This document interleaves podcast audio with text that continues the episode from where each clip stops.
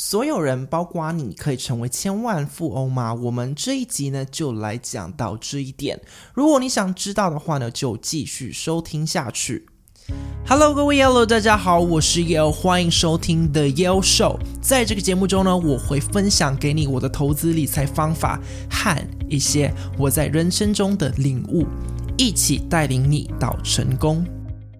我知道呢，大部分的人相信自己永远都没有办法变成有钱人。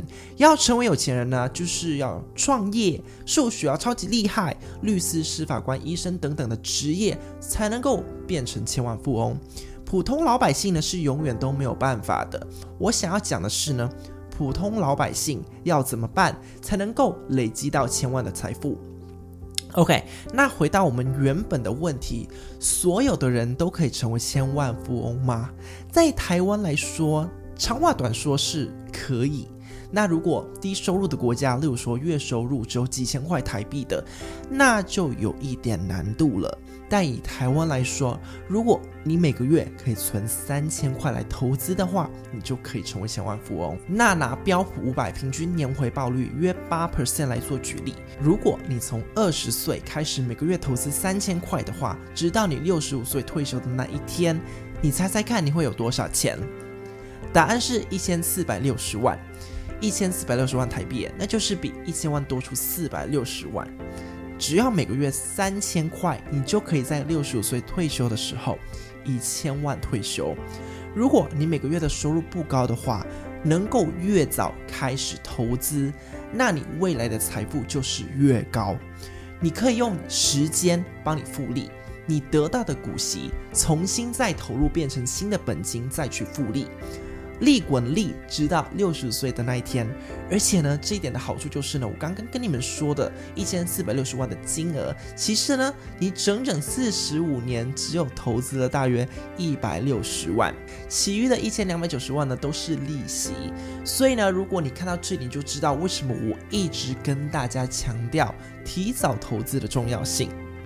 如果呢，你现在发现自己年纪已经不是很年轻了，那你更不能等。如果呢，你现在二十出头的话呢，那你就应该开始去规划你的未来，你才有机会成为有钱人。那讲到有钱呢，有钱是一回事，财富自由呢又是另外一回事。嗯，为什么我会讲到这里呢？因为有一千万在户头里，并不代表你财富自由。有很多的人呢，月收百万，但是他们被一份工作绑着。他们如果现在不工作的话呢，收入就会中断。所以呢，他们虽然看起来很有钱，但是他们没有达到财富自由。另外，如果你的收入很高，但你也花得很凶，你也无法达到财富自由，因为你赚多少你就花多少。还有呢，即使现在你户头里有千万，但是如果这一笔钱没有再给你产生出钱，你最终呢还是会把它花光光。那现在你应该懂为什么我说有钱是一回事，财富自由呢是另外一回事了吧？那每一个人呢都可以达到财富自由吗？嗯，那就要看你有没有在创造现金流的资产。我们先讨论怎么达到财富自由。达到财富自由的定义就是呢，你有创造被动收入的资产，即使你现在不想工作了，开始去做一些对你的人生来说比较有意义的事情，你有一笔钱呢，可以开始创造被动收入的资产，你还是可以靠这一笔钱去过生活。那我们要怎么做到？如果拿四 percent 法则去实施，假设说你现在每个月只要两万块就能够过生活的话，那你只需要投资六百万就能够达到财富自由了。那我之前呢有录过一集来讲关于四 percent 法则，你可以点下面的链接去听那一集哦。那在这一集里呢，我们就不多说了。如果你可以避开债务，花的比你赚的少，投资剩下的，你就有机会达到财富自由。那要怎么快一点达到财富自由呢？有三个选项。但在跟大家讲三个选项之前呢，我想要给大家再一次看这个表格。如果你可以存收入的百分之十，你需要花五十一年才能够退休；如果你可以存百分之二十的话呢，三十七年后你就能够退休了；如果你可以存你收入的百分之三十，你二十八年后才能够退休；如果你可以存你收入的百分之四十，你二十二年后就可以退休了；如果你可以存你收入的百分之五十，十七年之后呢，你就可以退休了。